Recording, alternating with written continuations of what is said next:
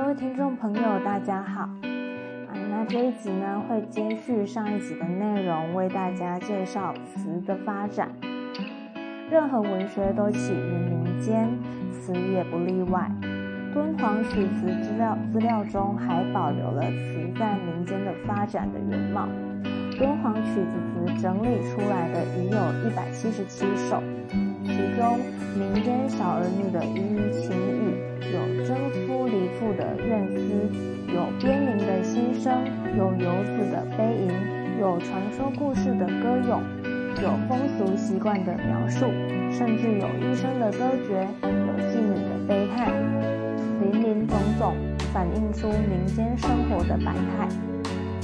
从这个角度看，词本和诗一样，具备发展成长江大河的潜力。反映，自从进了文人之手之后，却变成歌言酒席助兴的小玩意儿，越走越狭窄，成了清晰少见。其间变化之之，由欧阳炯《花间集序》即可看出端倪。《花间集》是。现存最早的一部文人词总集，欧阳炯的序文中曾经记载，当时撰写演唱这类歌曲的背景。引文呢，则有启元公子绣坊佳人，忆月夜之花间，闻秋景丽景，与新鲜之玉指，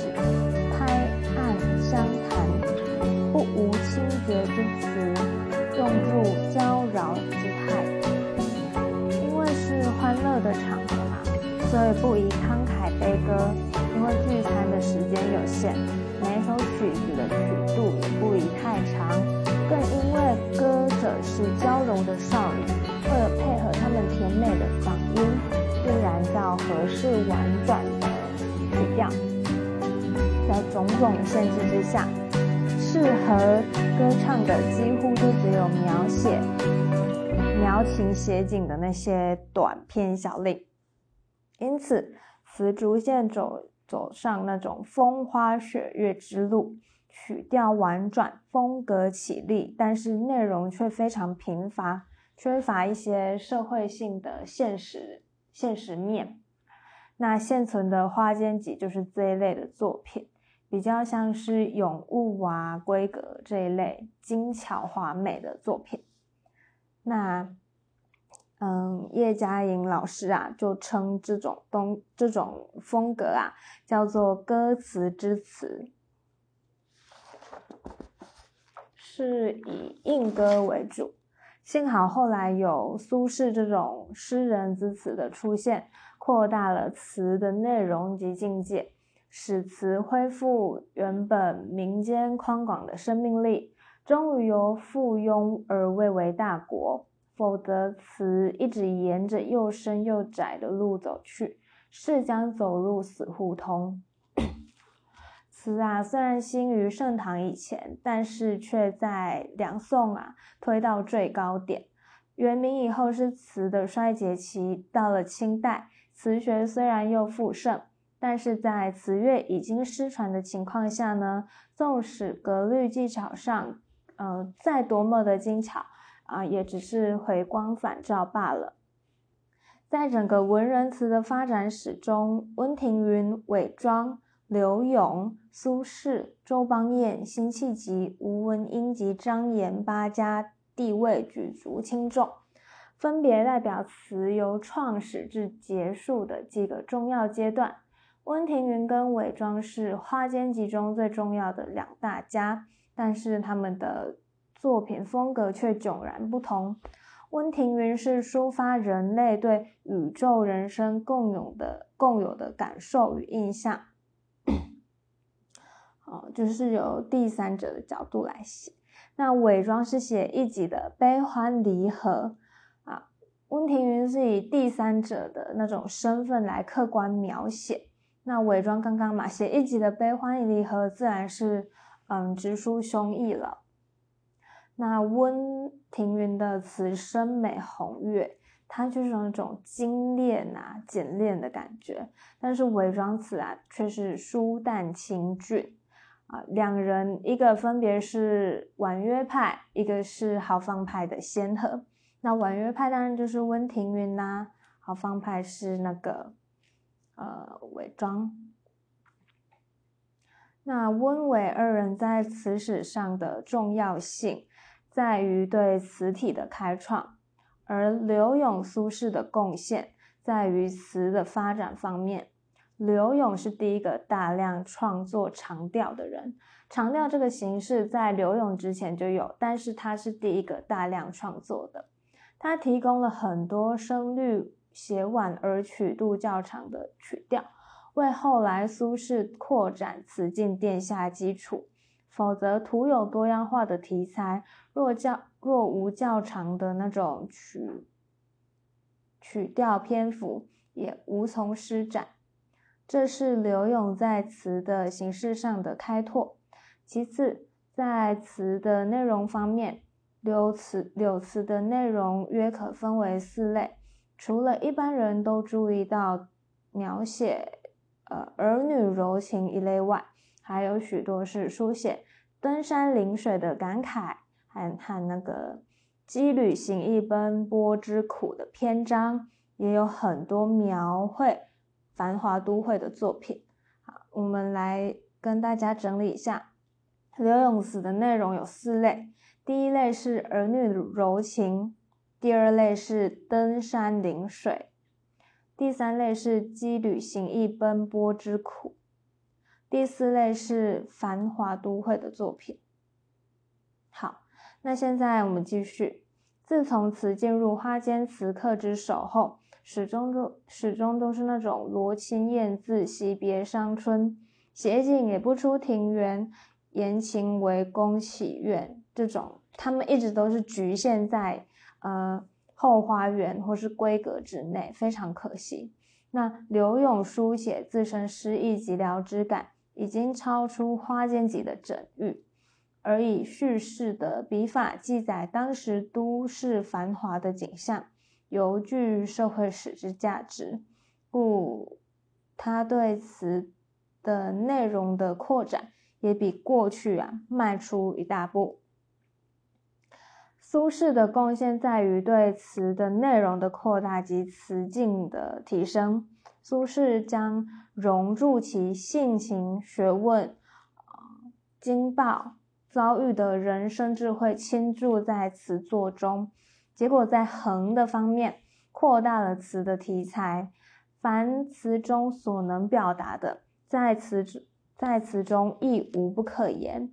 因此，词啊摆脱了风花雪月的范畴，而扩大了，呃，恢复了那些无穷的生命力。另外一方面，苏轼以意怀浩气写入词中，无形中啊也提升了词的境界。所以啊，词就能摆脱小调悲格，而发展出一片天空。王卓的《碧鸡漫志》说：“东坡先生非心醉于音律者，偶尔作歌，指出向上一路，先天下耳目，弄笔者使之自正。”胡衍九编词序说：“梅散苏轼一袭绮罗香泽姿态。”摆脱筹谋婉转之度，使人登高望远，举手放歌。那这些言论啊，也都非常的中肯。那柳永词音律写婉，苏轼是豪畅快淋漓。两人呐，分别开创婉婉约跟豪放派。那周邦彦跟辛弃疾就是两派之中的集大成者。周邦彦。脱胎刘永，而呃，比刘永更加的、更加的用那些更加去使用一些写作技巧。好，例如铺叙手法的应用、情景的配合、化用典故，还有讲求音律，那就是把刘永的技法用得更加的精熟。再加上他力思果锐，善于勾勒，又擅长时空交错的手法，所以啊，把词的格律跟技巧发挥到最极致。那辛弃疾虽然承继承苏轼的作风，但是因为性情啊，还有遭遇的不同，就是他们人生的背景的不同嘛，两人呐自有超旷与雄豪之别。稼轩诗一之感随处折发，其词龙腾虎直，气魄雄伟，而才气之大，尤其超逸古今。在辛弃疾的笔下。《论语》《孟诗》《诗经》《书经》等高文典册与俚语俗话无不可入词，而且内容更加的包罗万象，嬉笑怒骂皆兼有而之。豪放一派发展至稼轩，可谓已经是登峰造极了。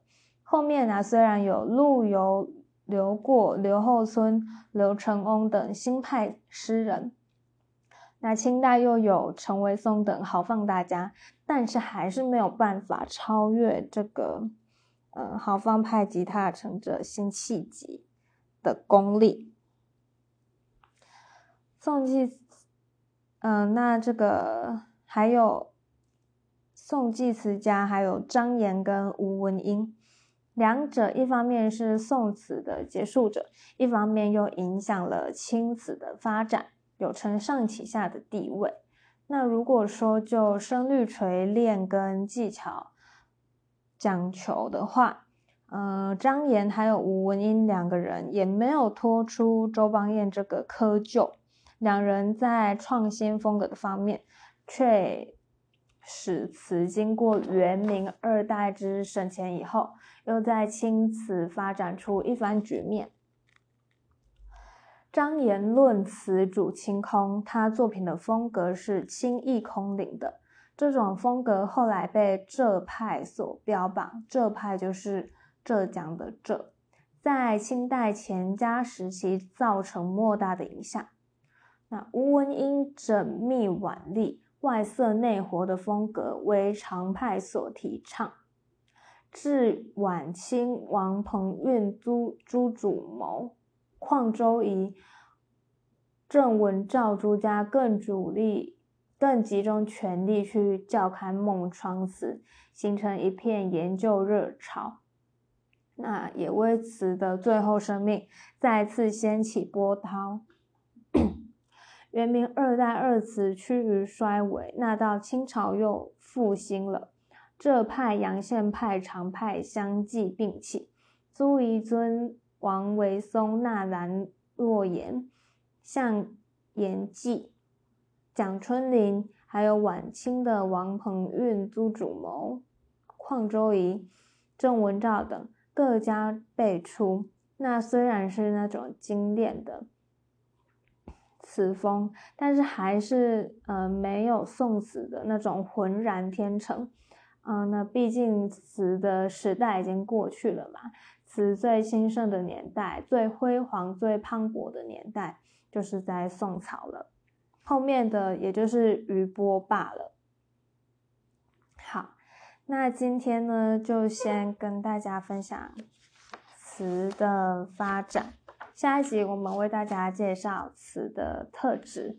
那如果你喜欢今天的，嗯，今天的讲述内容的话，可以大家帮我。